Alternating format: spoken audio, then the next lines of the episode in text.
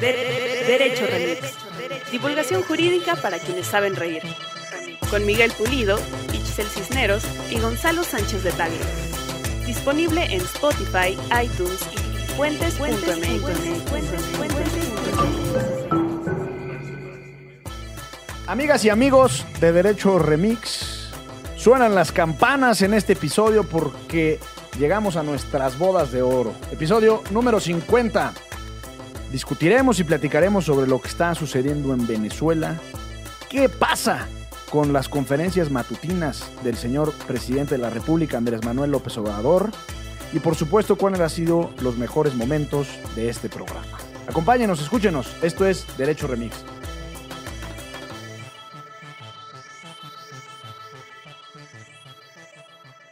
Buenos días, buenas tardes, buenas noches, bonita madrugada o cualquiera que sea el aniversario que estén celebrando. ¿Qué huele? Estamos celebrando el episodio número 50 de Derecho Remix. Muchas gracias a quienes escuchan y hacen posible este podcast. Muchas gracias a los colegas de Puentes que creyeron en la idea que les trajimos alguna vez de venir y hablar de derecho, de política, de sociedad, de coyuntura en algunos tonos un poquito más relajados. Y aceptaron el reto de ver si esto funcionaba. Y hemos estado... Somos un exitazo. 50 veces. Hemos dado de qué hablar, o sea, controlamos el debate de la Suprema Corte de Justicia. Si llegan y. ¿Qué onda? ¿Qué, qué- cómo escuchaste el derecho remix los ministros? Claro, claro. Tenemos más audiencia que la propia Marta de baile, ¿no? Esa nos da, pero y debe decir una vulgaridad. Eh, fácilmente. Bueno, Gonzalo Sánchez de Tagle, bienvenido a este episodio número 50. Servidor. Sería muy chistoso el bienvenido, como con un gallito. El- Andino. Andino, sí. Eh, Ixchel Cisneros, Hola. bienvenida al episodio número 50. Gracias. Y la bienvenida, licenciado Bucles. Oficialmente Sí. aterriza para quedarse en esta amada República Mexicana. Qué barbaridad, Llegó por a fin, este mano. enorme y bello monstruo, porque quienes nos escuchan deben de saber que Miguel vagaba por el planeta con sus bultos de arriba abajo, Finlandia, Corea, Bolivia, Chile, México, Jalapa, no, eh, Orizaba. Orizaba, Washington. Washington DC y etcétera. Hay destinos que no sé si los voy a eliminar de mis recorridos, pero por lo pronto dejaré de alternar y de tener doble vida, no porque tenga dos familias o tenga la casa chica, como se dice en el barrio. O sea, no tienes velita prendida, No pues. tengo velita prendida, no. Simplemente eh, mi pareja y yo vivíamos en Chile y yo mitad del tiempo allá y mitad del tiempo acá, en una osadía, porque era cansadísimo, pero bueno. Así que este episodio es muy especial porque el licenciado Bucles llega para quedarse. Además, son nuestras bodas de oro. Exactamente, 50 episodios. 50 episodios. Y con el mundo de cabeza, y se lo vamos a dedicar al derecho internacional sobre el método del, pues no se puede hablar de otra cosa que no sea de eso, porque es de lo que está hablando todo mundo, ¿no? Pues sí. La Bueno, crisis... A todo mundo, más o menos. No, pero sí, sí es un punto de quiebre, me parece, en el continente lo que está sucediendo en Venezuela. La simple idea de que haya en simultáneo dos gobiernos está folclórico. No, y que Estados Unidos haya apoyado a uno y Rusia al otro, tómala. Parece que estamos Cámara. acá como en 1970, ¿no? En 1950. Sí, Esto todavía suena- más para allá. como a la guerra de Corea, ¿no? A la guerra de. Vietnam, en donde había dos grandes potencias, dos ejes ideológicos confrontados y decidían que su, Ah, que ah, su ¿por quién patio de pelea iba a ser en otro país pequeño, sin mayor este, implicación en sí mismo geopolítica, como el caso de Corea del Sur o el caso de Vietnam, y ahí se agarraban del, Del chongo. Exactamente. Chócala. Eh, sí, creo que es menos eh, por Menos- razones menos. ideológicas, como en, con el contexto de la llamada Guerra Fría, que es el periodo que describe Gonzalo, pero sí hay una, mm, sí hay una nueva forma de, de acomodar los intereses globales. China tiene intereses poderosísimos en Venezuela. Hay que recordar que Venezuela es el país con las reservas eh, confirmadas de petróleo más grandes del mundo. O sea, no hay ningún país que tenga en su subsuelo más petróleo que Venezuela. Y esto, evidentemente, por más que la gente hable que la transición energética y que hacia el futuro y tal, que de hecho es uno de los argumentos con el que apedrean a López Obrador, que dicen que es un tarado por seguir pensando en refinerías, combustibles eh, Fósiles. fósiles, etcétera. La realidad es que el mundo se sigue moviendo en gran medida por la disposición de ese perfil de combustibles. Y porque además el petróleo no se usa únicamente para mover los automóviles. O sea, el, el petróleo está hasta en los frutsis que se comía Gonzalo de niño por debajo Sí, en los chicles. en los chicles incluso. Entonces, eh, hay, una, hay una disputa en torno a Venezuela que tiene parte de, interés geopolítico y hay otra parte que me parece que sí es eh, una reminiscencia de, de los choques ideológicos, ¿no? Es el último gobierno con cierta capacidad injerencista, a pesar de la crisis económica que tenía. Venezuela fue un gobierno durante, durante el mandato del comandante Chávez muy injerencista, financiaba por aquí, por allá, creó sus otros eh, órganos multilaterales, etcétera. Y bueno, ahora muchas derechas del mundo que estaban, particularmente latinoamericanas, que estaban fastidiadas con el chavismo, le están pasando factura, ¿no? Este, yo sí creo que las derechas brasileña y argentina, sobre todo, que, que estaban muy molestas de- del, eh, del posicionamiento que hacía Chávez en sus países con las izquierdas, financiándoles un montón de cosas. Colombia. Colombia, eh, pues ahora están ahí en torno a ello. O sea, ahora el bloque latinoamericano que más duro la trae contra Maduro son gobiernos Mira, abiertamente de derecha.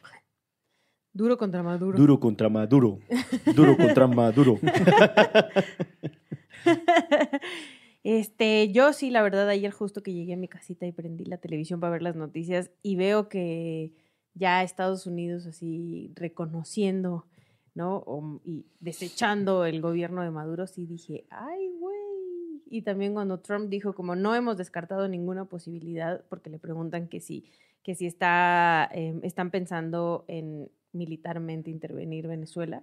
Y no hemos tomado la decisión, pero no hemos descartado ninguna, ninguna de las acciones. Y es como, madre santísima. Es una situación delicadísima. Sí. Ahorita que estabas diciendo eso me acordé, porque la historia nos enseña cosas, ¿no? No, no- Algunos- Algunos no, ¿eh? No, no Yo no soy de la idea de que quien no conoce la historia tiende a repetirla, pero sí hay patrones de, com- de comportamiento de sociedades y de individuos. Recordarán que mm, en 1898 se dio la independencia de Cuba de España. Digamos, fue la última colonia española en este lado del continente. Y un poco para hacerse, digamos, de fuerza los cubanos, se aliaron con los gringos.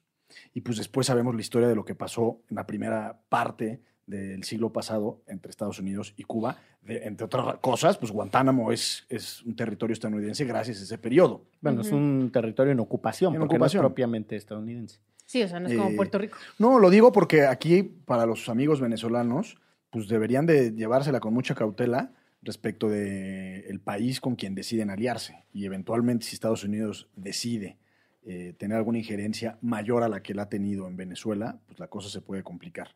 Y justamente, pues me imagino que Trump no da paso sin guarache, y si Venezuela tiene las reservas probadas más grandes del mundo, pues por algo será que está apoyando a la oposición. Y también Putin no da paso sin Guarache y también por algo está Pues apoyando a quién tiene el guarache más grande, ¿no? Eh, ahora, este, este tema creo que tiene dos o tres enfoques de análisis y, y me parece que, la, que toda la discusión entre si la doctrina Estrada, la posición del gobierno de Andrés Manuel López Obrador frente a los derechos humanos se ha confundido. Porque de alguna forma, eh, creo que como ciudadanos del mundo tenemos que estar siempre del lado de los derechos humanos ¿no? y del lado de la democracia. Eso no hay, bueno, podría haber duda, pero cuando menos en esta mesa hay consenso. Pero digamos que la forma en la que actuó Estados Unidos, precisamente para eso existe la doctrina Estrada, para no someter o no presionar o no condicionar el reconocimiento de un gobierno, lo hablábamos el programa pasado, a otras cosas. ¿Y qué pasó en Venezuela? Pues en Venezuela lo que se dice, y, y parece ser que así es, pero no tenemos la certeza de que así ha sido, eh, pues que, que- que Maduro se impuso antidemocráticamente en esta otra reelección. La de mayo del 2018. Exactamente. Y, bueno, y a partir de ahí, pues un poco se desencadena este, este, esta falta de reconocimiento por parte de la oposición venezolana y por parte de pues, todos los países que han apoyado a Guaidó como presidente de la Asamblea Nacional. La parte jurídica es bastante delicada porque en la Constitución mexicana, como en la Constitución venezolana, hay una provisión que establece que en caso de falta absoluta del presidente, se desencadenan una serie de mecanismos para establecer un presidente sustituto, un presidente suplente o un interino. Y ese es el artículo en el que supuestamente se fundamenta la oposición venezolana para eh, desconocer a Maduro, una especie de falta absoluta. Bueno, esa falta absoluta, pues en realidad no la hay. Otra cosa distinta es que aleguemos que, que la democracia fue vapuleada en los procesos electorales. Eh, entonces, digamos que la parte jurídica pues está, está cuando menos en entredicho. Y respecto a la parte política, pues ya más bien que los principios de política exterior, pues debemos de ver realmente cuál es la razón de Estado, como decía Richelieu, o cuáles son los intereses reales de los países para apoyar a tal o cual partido, política, ideología o movimiento social. Aquí me parece que los principios ya nos quedan cortos y es una cuestión más bien de interés. López Obrador se está aliando con, con un grupo de países a quienes probablemente no apoyemos por sus visiones autoritarias y autocráticas, pero pues, en realidad depende del Ejecutivo Federal, es una facultad, en términos del 89 de la Constitución, conducir la política exterior. ¿Y qué está haciendo López Obrador al no pronunciarse en un sentido o en otro? Conducir la política exterior. Yo no estoy Aunque tan no nos seguro. guste. Sí, no, yo no estoy tan seguro que mm, la posición del gobierno mexicano signifique una alianza profunda con, con el madurismo. Yo, o sea, con el proyecto chavista. No, yo tampoco digo eso, ¿eh? No, solo para precisar y vamos, ese había sido mi entendido. Y la otra cosa que dices, Gonzalo, es, a ver, las políticas exteriores de los países son contradictorias porque son tan densas como las acciones de política in- interna. Están llenas de dilemas, están llenas de absurdos, este, hay que tragar sapos, como se dice en política. Y, por ejemplo, el gobierno de Enrique Peña Nieto le dio eh, el- la máxima condecoración, eh, la del águila. Kushner. Ah, bueno, a Kushner, pero antes de Kushner, la otra que había sido súper polémica fue al de Arabia Saudita, que tiene un historial de violaciones a derechos humanos, que tiene incluso bombardeos a Siria contra el derecho internacional, que es súper polémico. Contra las es- mujeres. es- hay, hay, vamos, hay razones para decir todo lo que sucede en Medio Oriente es súper es súper problemático. Y los países del mundo se relacionan con esas potencias a pesar de sus contradicciones porque los necesitan, porque es una relación basada en los intereses. Bueno, los gringos en eso son mucho más abiertos en decir, en, en su debate político, no en, no, en la, no en la carrera de relaciones públicas, ahí son, también son fantoches, pero en su debate político sí dicen, hay que ocupar Medio Oriente porque es una posición, bla, bla, bla, hay que voltear a ver América Latina. Y uno de los cuestionamientos más fuertes que se le hizo a Hillary Clinton cuando fue... em, Secretaria de Estado. secretaria de Estado era precisamente que no habían tenido una política hacia América Latina por haberse enfocado demasiado en Medio Oriente y que además habían terminado desestabilizando Medio Oriente. Entonces, solo ahí para decir, está está súper compleja la cosa, no sean simplones en el sentido de decir, hoy sí estamos con la democracia, ahora estar con la democracia es estar con Macri, Bolsonaro y Trump. Pues que esos tres están metidos en ese grupo de países que están Que reconociendo. aunque no es dicotómico, ¿no? O sea, No, creo que justamente el debate en estos casos te lleva a decir, estás eh, en contra o a favor, o lo que sea, pues ya estás de, de inmediato a favor o en contra de Trump. Creo que puedes estar en contra de Maduro y en contra de Trump al mismo Totalmente, tiempo. sí, eso, bueno, era un poco parte de la reflexión. Y justo lo que dijo hoy este Marcelo Ebrard de la mañana en la conferencia matutina de nuestro presidente, eh, creo que ya, por ejemplo, por lo menos lo de los derechos humanos, este, lo están señalando, ¿no? O sea, que, no habían hecho como mucha laraca al respecto de la violación a derechos humanos en Venezuela. Ya en la conferencia de la mañana y varias, eh, varias entrevistas que dio, ay, no me acuerdo qué subsecretario, creo, o sea, el que está este, abajo de, de Marcelo, decían como esto no quiere decir que no señalemos las violaciones a derechos humanos, que no creamos que en ese país hay violencia, etcétera, etcétera. Y justo, eh, pues creo que es un poco tratar, eh, sí, de mediar, pero también creo que es el papel más cómodo, el que está, eh, pues no sé, poniendo Andrés Manuel López Obrador. Y justo eh, antes de que este, sigamos, quería mandar saludos a Luis Carlos, que nos está viendo desde su oficina. Que se ponga a trabajar. Oye, yo puedo trabajar y escuchar un podcast, no pasa nada. Yo no. El multitask. Yo solo, yo solo puedo hacer una ¿En cosa. serio? Sí. Chale, tienen que ser papás. Tú ya eres papá. Sí, pero aún así. ¿No se te da? ¿No? O sea, yo no puedo darle la mamila a mi hijo Lucio y al mismo tiempo leer. ¿No? No. Qué Bueno. yo Bueno, sí. saludos a Luis Ajá, Carlos, que él sí saludos puede. A Luis Carlos, que él puede o no. y no, y Eso no es está trabajando, exacto. No sean intervencionistas. A María García, que nos escucha desde Hermosillo, Sonora, o sea, mi paisana. María, ¿cómo estás? Este, prepárate para el calor, porque todavía no llega. La canícula. Exacto. Y a Héctor Hernández Bastida. Eso. Bueno, justo estaba viendo aquí que me, me hizo favor eh, nuestro gran gerente de producción ruso, con toda la muchedumbre de técnicos que están ahí, un gentío de gente, de traernos por aquí los, los recaditos para que también los vayan leyendo. Se los paso a Gonzalo. A ver, yo quiero señalar, bien decía Gonzalo, hay varios ejes de análisis en el caso de, de Venezuela. Hay uno no menor sobre los cambios en los gobiernos en América Latina en los últimos años por vías abruptas. América Latina se distinguió entre, por distintas razones, entre el siglo pasado, digamos, para tirar un número así medio arbitrario, de 1920 a 1960, por una gran cantidad de golpes de Estado. Los colombianos tienen muchos golpes de Estado, los argentinos ni se diga. Panamá, Panamá, Nicaragua. Sí. Este, los, las dictaduras Batista, que es el de, por ejemplo, el, el dictador de Cuba que remueve Fidel, había llegado a su vez por un golpe de Estado. Entonces, había, había una transferencia de poder de manera abrupta, violenta, arrebatada en El América surgimiento Latina. de un montón de guerrillas, Además, incluso en México. Sí, y algunas con, con mayor o menor éxito. En Centroamérica el sandinismo tuvo alguna dosis de éxito, en, Bueno, pues en sí, El en el Salvador. poder, no. Pues llegaron al poder y después. Y lo que sucedió entre los noventas y los 2000 fue un periodo, desde la perspectiva histórica, o sea, si nos alejamos un poco y ampliamos la mirada, un periodo de tranquilidad en América Latina y de traslado de poder por la vía democrática. Una cosa muy rara.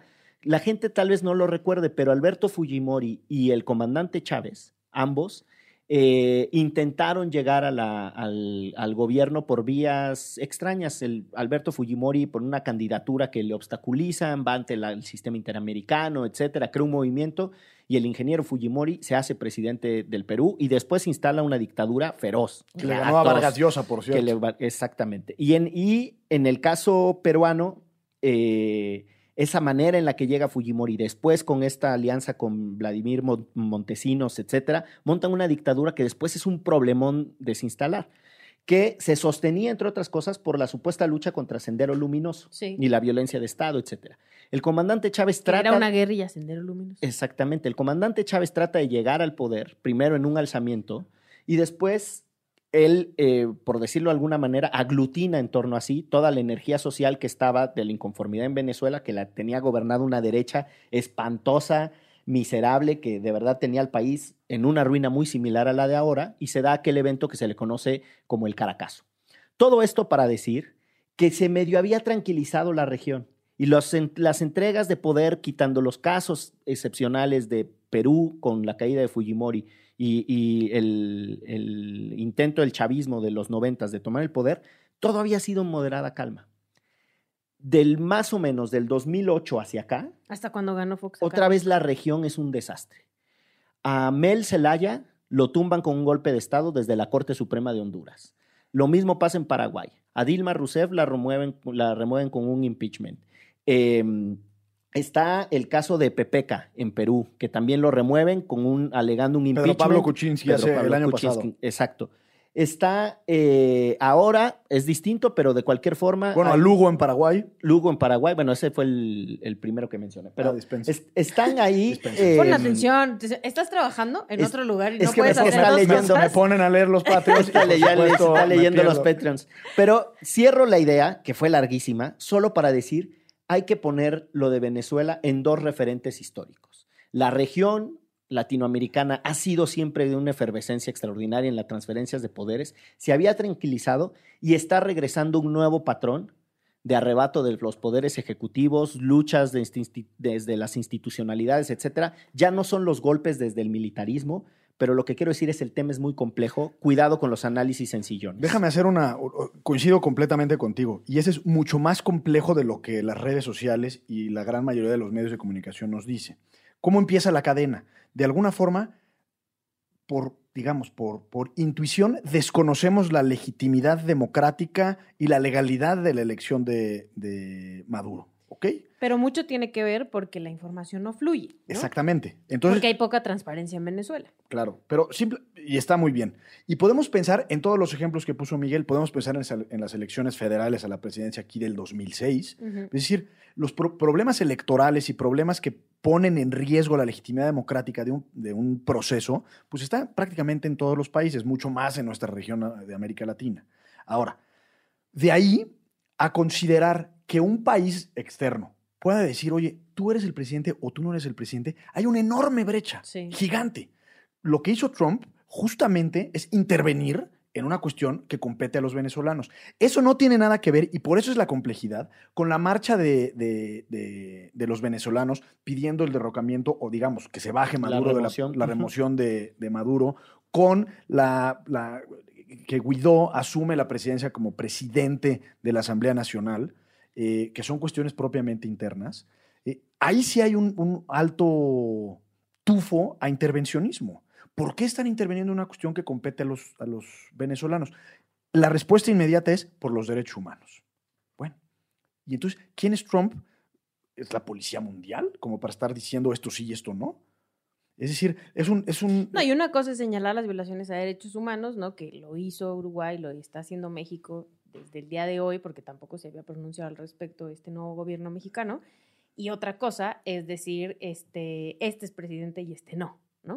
O sea, como bien dices, la intervención va mucho más allá a Claro. solo señalar las violaciones a derechos humanos y ver, o sea, y exigirle al gobierno de Venezuela que, o sea, que respete los derechos humanos de los venezolanos, ¿no? O sea, hay dos eh, claroscuros bien fuertes. Y, es, y, al, y al final es muy contradictorio. Un Bolsonaro diciendo que se respeten los derechos humanos en Venezuela cuando él abiertamente eh, es completamente homofóbico, por ejemplo, Sí. ¿no? Entonces, O el gobierno de Trump que está presentando esta restricción para que las personas transgénero puedan ser parte de las Del Fuerzas ejército. Armadas. Entonces es súper complicado. Desde el punto de vista personal, pues podemos tomar una decisión u otra, ¿no?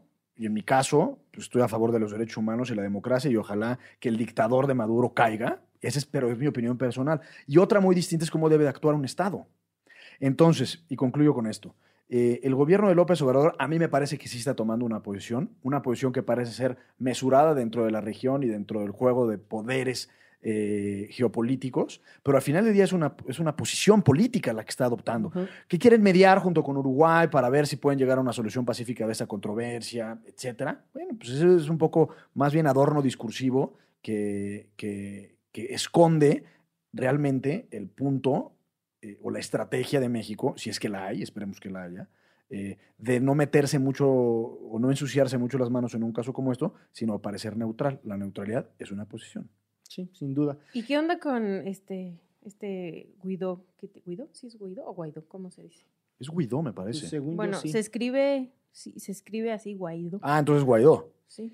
bueno, Eh, pero que tiene 35 años. 35 años. Que es ingeniero, que además logró unir a todas las izquierdas, eh, digo, No, a todas derechas. las derechas, eh, porque ya estos líderes que ya conocíamos en Venezuela, Capriles, así, Leopoldo. y Leopoldo no habían logrado como ellos mismos hacer un frente, y él logró que tanto Leopoldo como Capriles, él y la gente derecha y la gente que está en contra de Maduro, porque no todos los que están en contra de Maduro son de derecha, no también hay que aclarar eso, este, lo vieran a él como una opción, ¿no? Y que tenga 35 años, wow. Es que yo creo que a diferencia de Leopoldo López y de Enrique y de Capriles. Enrique Capriles, Radonsky. que se hicieron en, eh, en procesos electorales, eh, este colega está en, en un momento en donde Capriles es- no, no estaba contendiendo para la Asamblea Nacional y Leopoldo todavía estaba preso, se forma esta Asamblea Nacional que es en donde por nada pierde Maduro, ¿no? Eh, porque ganan la mayoría y desde ese proceso, desde esa reconversión de la Asamblea Nacional, es en donde la oposición ha estado tratando de cambiar las cosas en Venezuela. Le han estado haciendo Aunque unos Capriles sigue siendo gobernador del- de, de, de Miranda. de Miranda, que es la es eh, lo que está alrededor de Caracas, es lo que rodea Caracas. como una especie de. Estado de México para, para Exactamente. efectos prácticos. Y lo que, mm, lo que sucede es que él está como presidente de la Asamblea. Y como presidente de la Asamblea tiene la formalidad que acaba de describir Gonzalo. que es en ausencia del presidente, él se convierte en la autoridad. No existe como tal ausencia de presidente porque ahí está Maduro. Lo que están diciendo es, dado que el proceso electoral anterior fue, Fue fraudulento, no podemos reconocer a ese presidente, es decir, no hay presidente, por lo tanto, el que presida la Asamblea Nacional se convierte automáticamente en presidente. Y regresamos a lo mismo. Es decir, ¿Estados Unidos es la autoridad como para reconocer o no reconocer ese proceso electoral? Está complicadísimo. Y hay un tribunal que está en el exilio, el Tribunal Supremo del país, que eh, Maduro lo disuelve y se exilian, y entonces ellos despachan desde Washington. Y es como un poco estas figuras de, de poderes en el exilio, tal cual. O sea, ellos, ellos siguen actuando como si estuvieran eh, Ahí. ahí en Venezuela. Y ellos reconocen ahora en un anuncio eh, A Guaidó. a Guaidó. Y entonces ahí tenemos como parte de la, de la problemática que es las instituciones están tan fragmentadas en Venezuela, es tan complejo el problema político que en realidad no hay un liderazgo. Da la apariencia de que este colega los está cohesionando. Pero yo quiero ver sin el, si tú les remueves el adversario, es decir, sin Maduro enfrente, Sí, se Eh, va- van a empezar los sartenazos. o sea, es, es Y- y un durísimo. factor- María Corina es durísima, la, la esposa de Leopoldo es durísima, Leopoldo mismo, este, Capriles, aunque él perdió mucho de su capital político por haber reconocido el triunfo de Maduro y un triunfo de Chávez, las dos veces que contendió, eh, lo cuestionan mucho por, por no haberse lanzado y él siempre ha dicho que lo que quería era evitar un derramamiento de sangre. Él también tiene una base social grande, sí. impresionante. Entonces, todos esos se van a tener que reacomodar en otro momento Claro. y eso va a estar... Y las columnas en las que se sostiene el régimen de Maduro son, el, pareciera ser que el narcotráfico, o el crimen organizado, mejor decirlo así, y el ejército. Después de que Trump reconoció a Guaidó como presidente, Amo tu Trump. pues sí, porque Trump como que me parece que es darle más relevancia, ¿no? Trump. Eh, el ejército, el, el, digamos, el comandante, eh, el general eh, del ejército bolivariano, salió a decir, nuestro presidente es Nicolás Maduro. Entonces también yo creo que fue una incitación a un golpe de Estado por parte del ejército, que es la, la- la institución formal que sostiene la dictadura.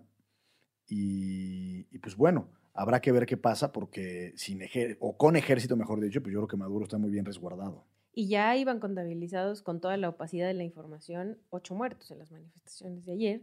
Y vieron este reportaje que sacaron de los billetes que tenías que. Sí, sí, sí. O sea, que físicamente le tomaban foto a la cantidad de billetes que Por un, tenías. ch- unos por chocorroles, un ¿no? pollo. Sí, sí, sí. ¿no? Y era acá montañas de billetes y que la gente gana en promedio este, entre dos o tres dólares al mes. O sea, No, la situación está complejísima, los precios entran en unas espirales loquísimas, eh, hay, hay, un- hay subsistemas económicos que ha tratado de generar el gobierno para controlar y entonces hay sistemas de provisión que en donde las personas pueden encontrar ciertas cosas, exacto, pero el, el mercado es un, un desastre. Yo tengo queridos amigos venezolanos que le están pasando fatal.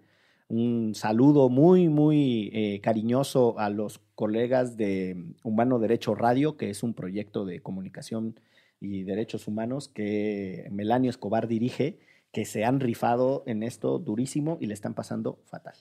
Si les parece, hacemos aquí un pequeño corte para mm, volver a los siguientes temas que tenemos.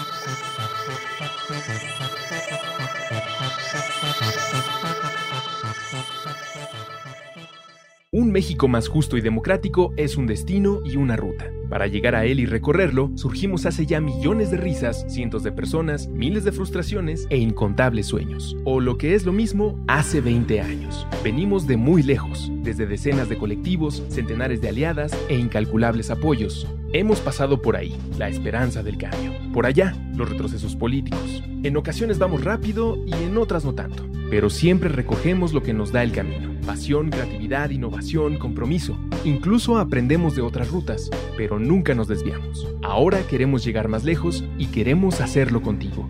Si donas, nos ayudas a construir una democracia que enfrente los problemas que hemos arrastrado durante décadas, como la pobreza, la violencia, la corrupción y la desigualdad.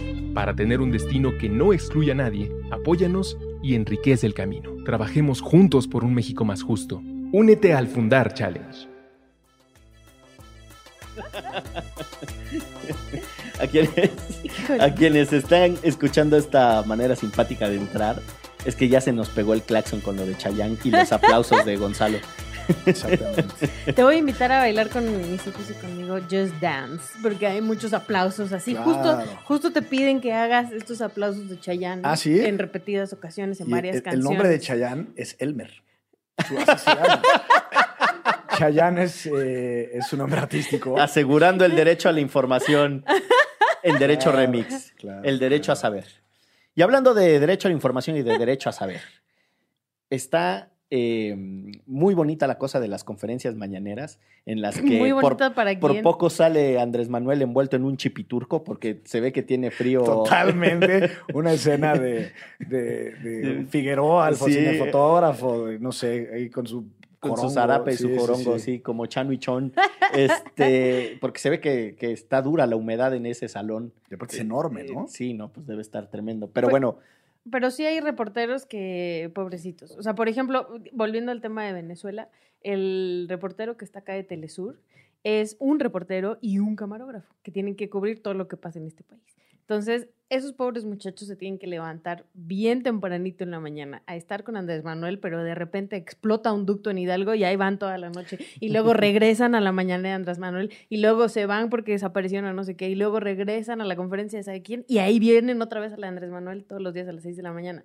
Y el otro día que platicaba con Pablo específicamente me decía, me estoy muriendo. O sea, ya estoy tronadísimísimísimo. ¿Pero tienen teléfono inteligente? O sea, pues con un celular puedes ver la distancia, la... la- Pero tienes que grabar para la televisión. Muy buen punto.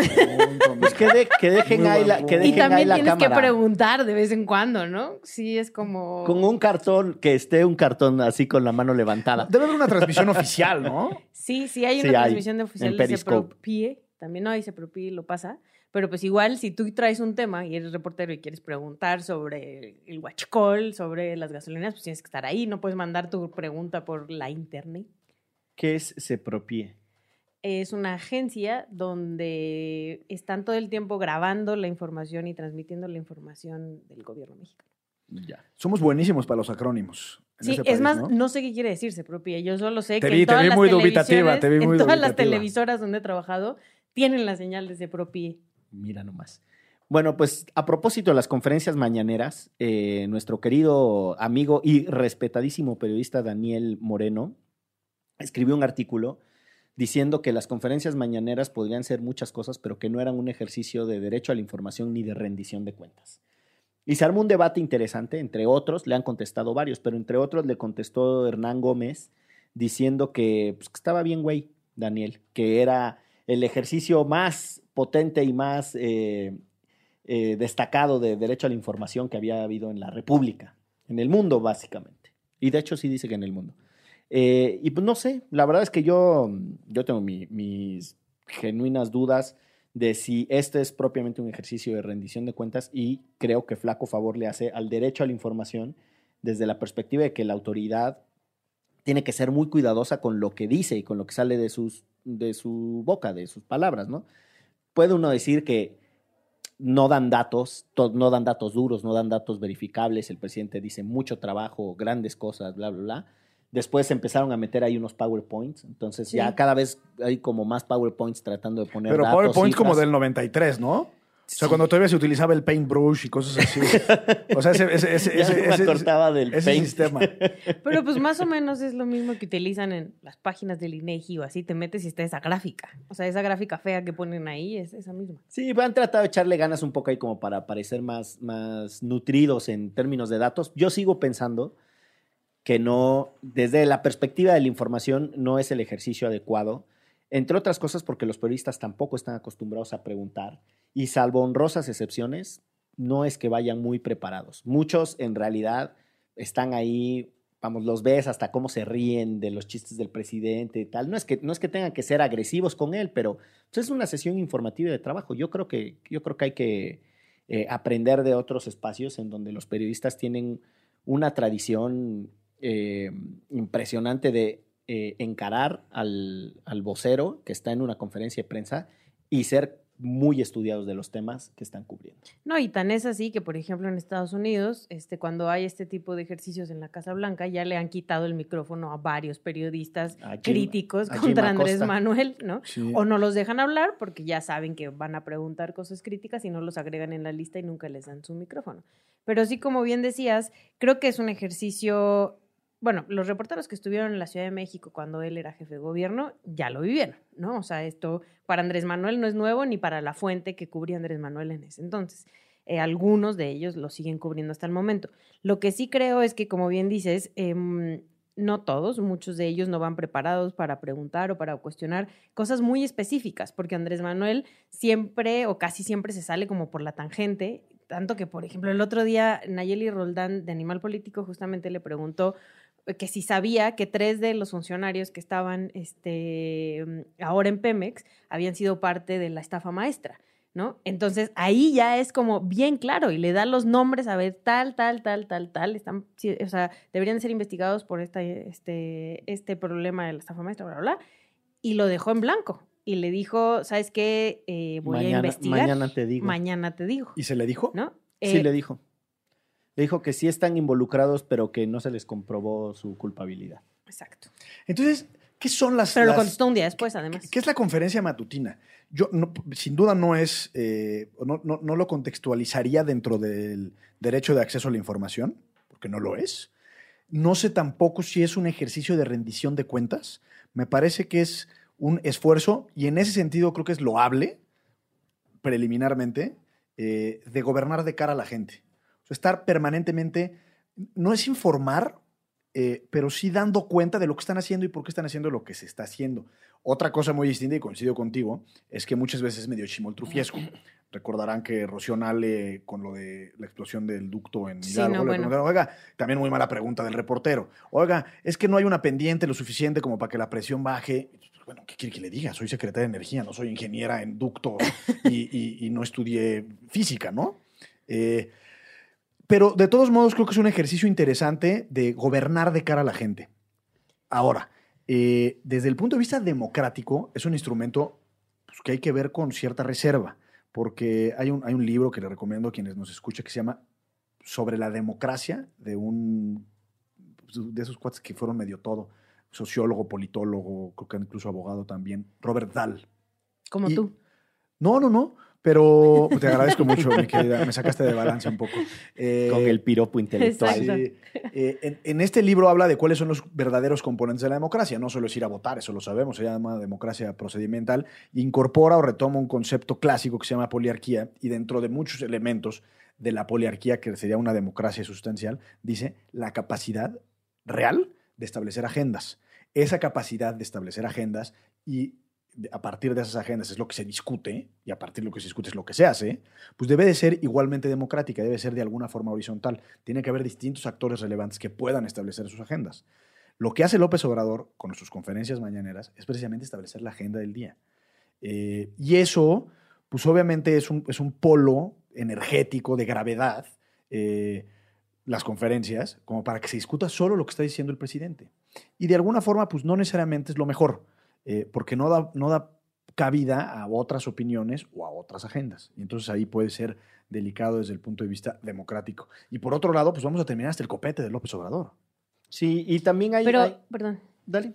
No, quién sabe, ¿eh? o sea, bueno, a lo mejor tú y yo sí, pero lo que me impresiona un montón es que lo ven millones de personas. O sea, justo el otro día me metí a Facebook en la mañana, Y a en- la en transmisión, y te- en, el, ajá, en el Facebook Live, y era un millón y medio de personas viendo la transmisión en vivo de la conferencia, ¿no? Y, este, y por lo menos en todos los espacios matutinos que yo escucho, pasan, un- o escucho o veo, pasan un cachito, siempre. fragmento, ¿no? sí. O sea, con Loret, este, interrumpen la transmisión en la mañana para las noticias para ponerlo, con Ciro Gómez Leiva, con Risco, con Broso, o sea, en todos los noticiarios que me ha tocado que coinciden con la hora en la que él está dando, con Carmen también. Sí, porque es importante lo que diga el presidente. Claro, pero justo si como bien dices, em, al final él marca la agenda del día, por lo menos, de lo que se va a hablar y de lo que se va a discutir. Y muchas veces se le ha preguntado por otros temas y sí le dice como ahorita no lo traigo, verás, ahí, ahí luego platicamos, ¿no? Em, y al final de cuentas es eso. Yo de lo que vine a hablar es de esto. Yo creo que contribuye al centralismo y al presidencialismo en una medida inadecuada, porque no, vamos, no hay contrapesos, la- es mucho más fácil también para los medios retomar lo que está diciendo el presidente, lo que está haciendo el presidente, y eso también va generando una homogeneidad discursiva Claro. del debate público, y eso, vamos, para las realidades locales afectan. Yo hablo de mi amado Veracruz, han pasado cosas en Veracruz eh, que rayan hasta entre lo exótico y lo absurdo, el pleito que tienen con el fiscal Jorge Winkler, por ejemplo, que eh, los de Morena están tratando de removerlo. En, Vera- cambiaron la ley para removerlo. cambiaron, están en un, en un embate durísimo para quitarlo. Eh, hay que recordar que el que era el primer fiscal autónomo de Veracruz, que era una figura de las primeras que fueron transeccionales, es decir, que pasaban entre un gobernador y otro, ¿no? Trascendían la elección de gobernador, fue Luis Ángel Bravo. Y Luis Ángel Bravo renuncia después de la caída de Javier Duarte. Y eso le permite a Miguel Ángel Yunes Linares nombrar a un cercanísimo suyo, ¿no? Que era medio chavillo, ¿no? Sí, Es es, muy chavillo. joven, es muy joven Jorge. Y nombra a Jorge Winkler. Y bueno, el tipo, la verdad es que lo ha hecho bastante mal, pero independientemente de que lo haya hecho bastante mal, ahí hay un debate importante sobre las instituciones en Veracruz. Yo trato hoy de seguir las noticias en Veracruz para saber en qué está ese asunto y no hay nada. Los medios veracruzanos están reportando las mañaneras de López Obrador. O El sea, Orizaba Herald solo habla de... el, el- ese courier en Orizaba. ese- el courier. Entonces, ahí hay una pérdida de riqueza del, del debate público, etcétera. Y la otra, hay una idea que a mí me gusta mucho de Cass Sunstein, Cass Sunstein, tiene un nombre chistosito de pronunciar, eh, que dice que ciertos excesos de transparencia en realidad terminan generando frivolidad en la manera en la que se discuten las cosas. ¿no? Si todo el tiempo estás diciendo bla, bla, bla, hay un momento en donde ya ni sabes qué es cierto, qué no es cierto, ¿no? O sea, Claro. y, y se empieza a convertir en una suerte de opacidad. Les pongo un ejemplo a- así, súper sencillito y absurdo. Le preguntan algo a, a Andrés Manuel sobre el precio de las gasolinas y no sé cuál. Empieza con una diatriba que va por todas partes, que termina embarrando a los importadores de gasolina diciendo que no están importando toda la gasolina que está en los contratos. Les lanza una amenaza sutil diciendo no les vamos a quitar las concesiones, pero pórtense bien.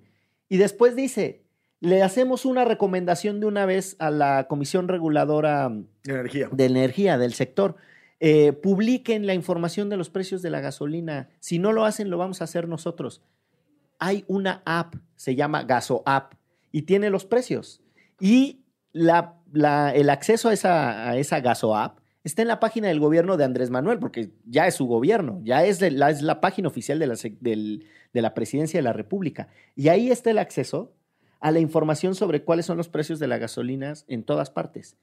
Es decir, está desinformando. Puedes creer que es una pecata O, o desinformado. O desinformado, no importa, pero el ejercicio de replicar es a lo que voy, que, que es lo que Sostein sostiene que exhibir todo el tiempo a los funcionarios, todo el tiempo, todas sus deliberaciones, todos sus procesos de pensamiento, también los pone en una circunstancia de fragilidad porque es mucho más notorio que son humanos, que todo el tiempo se están equivocando, que no pueden saberlo absolutamente todo de todo, pero tampoco es sano que estén cometiendo esas pequeñas impericias. A mí la verdad es que ya me, cada, yo sí le voy siguiendo las impericias, yo ya no puedo más con la de los delitos graves. O sea, yo voy a hacer el echémonos un shot challenge. Cada que el presidente o alguno de sus colaboradores diga en conferencia de prensa Delito delitos grave, nos echamos un shot de algo. A ver quién aguanta o a ver quién se muere. Y a las No- 7 de la mañana. para quienes escuchen esto, no existen los delitos graves desde la reforma constitucional. De- reformamos el sistema penal justo para quitar eso. Cada que ustedes escuchen que alguien les diga delito grave, arránquenle Un cabello. un pedazo de un Y mechón. más si está, eh, si es abogado o si está en el gobierno. Pues sí. Y hay otra Y cosa de, de reflexión, perdón. ¿Es la mejor forma para el presidente de disponer de su tiempo? O sea, todos los días una hora y media en la mañana dando parte. Los secretarios de Estado, ¿es la mejor forma estar todos los días? Para los secretarios de Estado me queda claro que no, porque pobrecitos están paraditos y casi durmiéndose. Sí, como el caballo leche, como el caballo lechero están así que Sí, se sí, les- sí. Y solo un día les pusieron sillas, malas ondas. Pero yo sí creo que no es la mejor forma eh, eh, de, de- de gastar el tiempo del presidente de la República con tantas prioridades y tantas necesidades que tiene el país. A mí me parece que un modelo como el de la Casa Blanca podría ser óptimo, que hay un vocero oficial que da parte eh, de lo que está sucediendo y eventualmente el presidente sale a dar una conferencia. Si López Obrador quiere estar constantemente en medios, pues puede hacer una conferencia una vez a la semana, etcétera, ¿no? Yo lo Eh, que sí agradezco, la verdad, es que responda a los periodistas. Ya las preguntas, si son buenas o malas, pues ya es más bien trabajo de nosotros. Porque recordaremos que eh, Enrique Peña Nieto dio pocas conferencias de prensa, pero no respondía a preguntas de la prensa. ¿No? Sí, Entonces, nunca atendió. ahí está tremendo. Mm, Justo fueron Pero ¿por seis qué años. raro? Era muy espontáneo Peña Nieto, ¿no?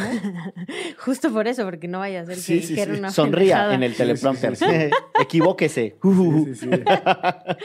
no, bueno, cuando estaba sin el prompter le cambiaba las capitales a los estados. No, y este, pero ya hasta Un desastre. el destino jugaba con él cuando se le cayó el pastel, ¿se acuerdan? O sea, ya era todo, todo mal, todo mal con este hombre. Lo extraño un poquito en esas, en esas acciones, la verdad. Solo en esas. Sí, pues, para curioso. reír un poco.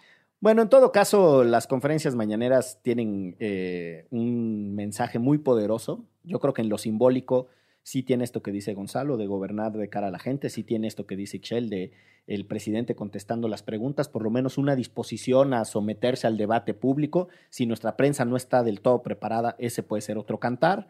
Y también eh, tendríamos que encontrar una mejor manera de aprovechar el tiempo del presidente. Si ya va a estar ahí, pues también quizá eh, la manera de otros, no, no tienen que ir todos ahí a las mañaneras, pero hacer fact-checking, ¿no? O sea, ¿qué dijo el presidente en la mañana y una nota en la tarde que salga verificando lo que dijo con, ¿no? con algunos datos de contraste? O sea, yo creo que el sistema informativo, los medios, los periodistas, etcétera, podrían hacer más, ya que está sucediendo, ¿no? O sea, más allá de... Porque además, o sea, sí se levanta muy temprano, sí está ahí contestando, pero hoy, por ejemplo, iba a ir a Puebla, a Hidalgo, tenía no sé qué en la tarde, o sea, su agenda estaba así a full todo el día, ¿no? O sea, tampoco es como que diga, ah, Es doy un para mí es un tema de eficiencia de la administración pública. Tienes a cinco secretarios de Estado, a, a lo mejor al director de Pemex, al presidente, eh, durante una hora y media, sentados.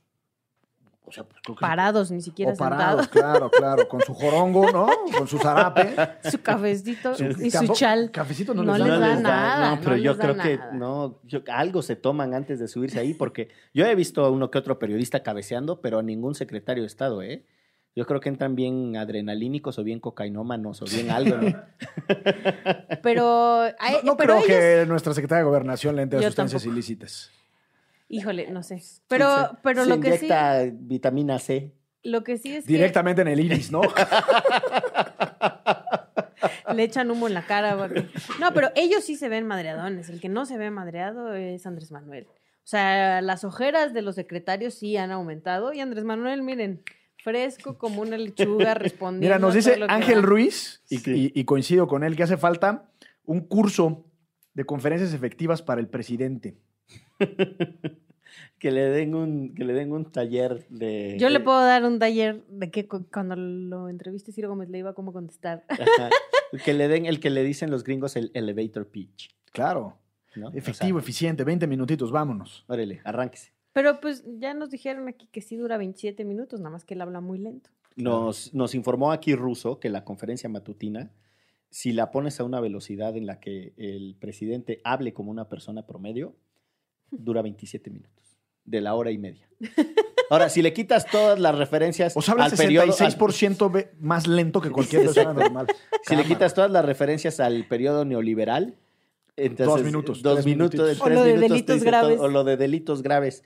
Bueno, ya está el delitos graves challenge, el que El que le quiere entrar a las que le 7 de la entrar, mañana. nos vemos a las 7 de la mañana a partir del próximo lunes. A ver, para irnos a trabajar bien sisiriscos. No, yo ahí sí paso, espérate.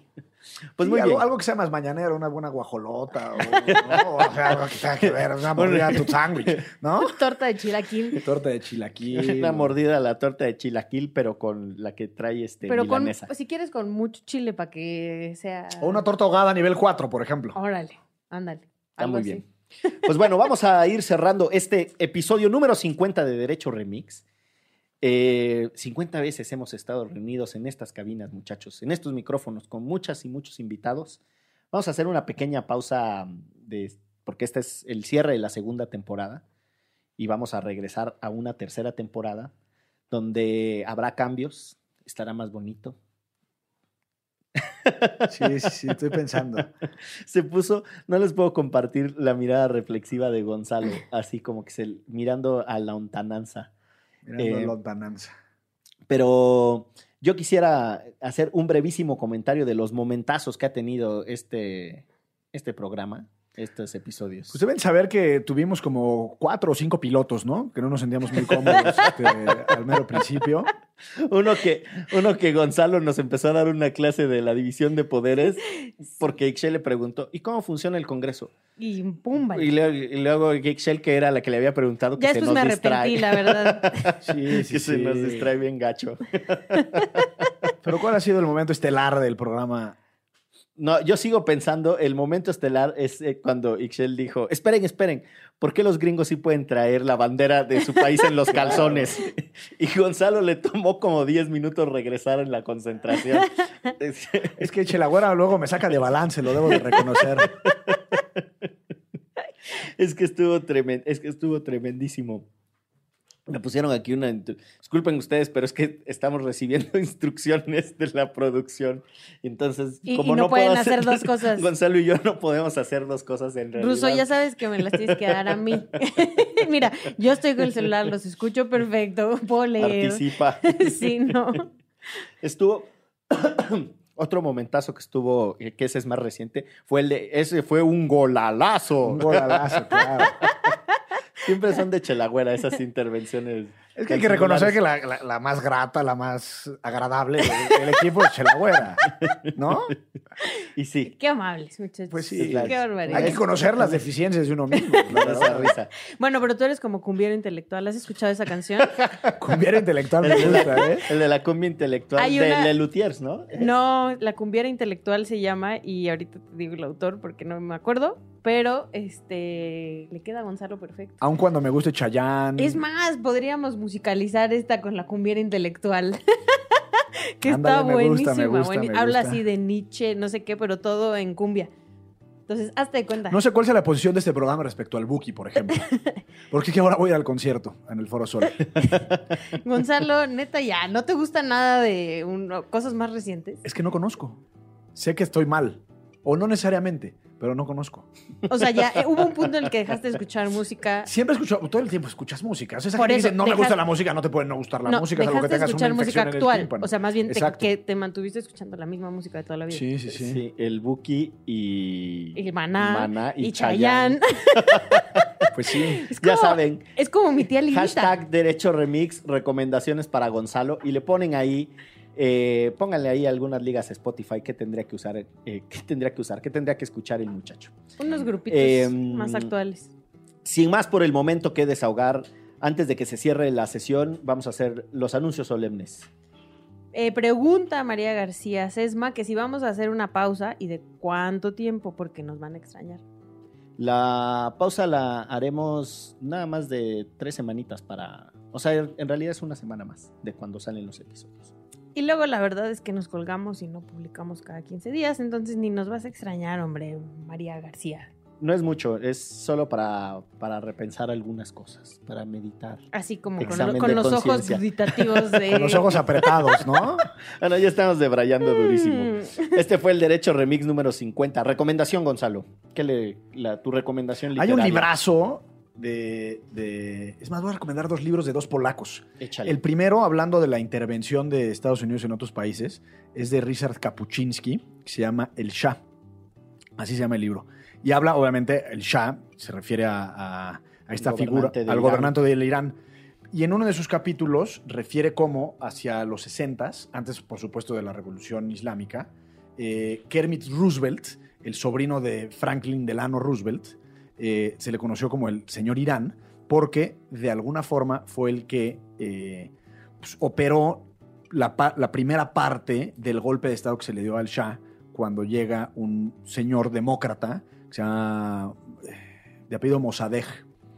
Entonces, pues, de alguna forma explica muy bien cómo opera los servicios de inteligencia de Estados Unidos en este tipo de intervenciones. Y el segundo libro que quiero recomendar es de otro, de otro polaco que se llama, eh, de apellido Chesla, que se llama La mente cautiva. Y es como no necesariamente tiene que ver con lo que platicamos hoy, pero es como en regímenes totalitarios la gente poco a poco empieza a dejarse vencer por los argumentos del régimen y empieza a, perder eh, pues esa autonomía de pensamiento y de crítica y se- nos empezamos a convertir o se empiezan a convertir en, digamos, en, en- en máquinas replicadoras de lo que les dice el régimen. Yo les quiero recomendar que escuchen a, Perdón, es Chesla Mislo, Chesla Milos. que escuchen a Kevin Johansen, se llama, pero que específicamente escuchen Cumbiera Intelectual para que vean cómo sí se parece a Gonzalo. Kevin Johansen tiene que ser centroamericano. No, es argentino. Ah, mira. Y yo les recomiendo, no sé si sea la misma, yo creo que Kevin Johansen canta una canción de Lelutiers, porque Lelutiers tienen una canción sobre, que es una cumbia, sobre la filosofía y el intelecto. Búsquenle ahí, Lelutiers, si no saben qué es Lelutiers, es un grupo de comicidad argentina, elegantísimo, es humor muy fino, y un luthier es una persona que fabrica sus propios instrumentos y los toca. Ándale, ándale. ¿Es cuánto? Esto fue Es- Derecho espera, Remix. espera, espera. Necesito eso de es cuánto. No puedo con el es cuánto. de- ahora que me la vivo en la Cámara de Diputados y en la Cámara de Senadores, de verdad, de verdad, de verdad. ¿Qué pedo con que cada que terminan de hablar es cuánto? Hasta. Como, ¿Sabes cuál es el nivel? Con su venia, señor presidente. Ah, ¿Qué es venia? Así vamos a empar la que sí, con su No, venia. y cada que terminemos aquí tenemos que decir es cuánto, señor Bucles. Sí está el nivel de anfitrionía, ¿no? El de anfitrionía. Bueno, con su venia vamos a hacer, ya que estuvimos dispersos y alocados en este cierre de episodio 50, una invitación a las personas a que se suscriban a Patreon y apoyen a Puentes. Y así van a poder tener, entre otras cosas, el acceso al- a la videograbación en vivo. Cuando estamos aquí eh, grabando los episodios, van a poder saludarnos como le estamos haciendo en este momento a quienes están en el Patreon de hoy. Que vean saben, nuestros bonitos rostros. apoyen la producción de contenidos creativos que tienen una propuesta para elevar el debate. Muchas gracias, Derecho Remix. Nos vemos prontito. Chao. Derecho Remix. Divulgación jurídica para quienes saben reír. Con Miguel Pulido, Itzel Cisneros y Gonzalo Sánchez de Tagle. Disponible en Spotify, iTunes y puentes.mx.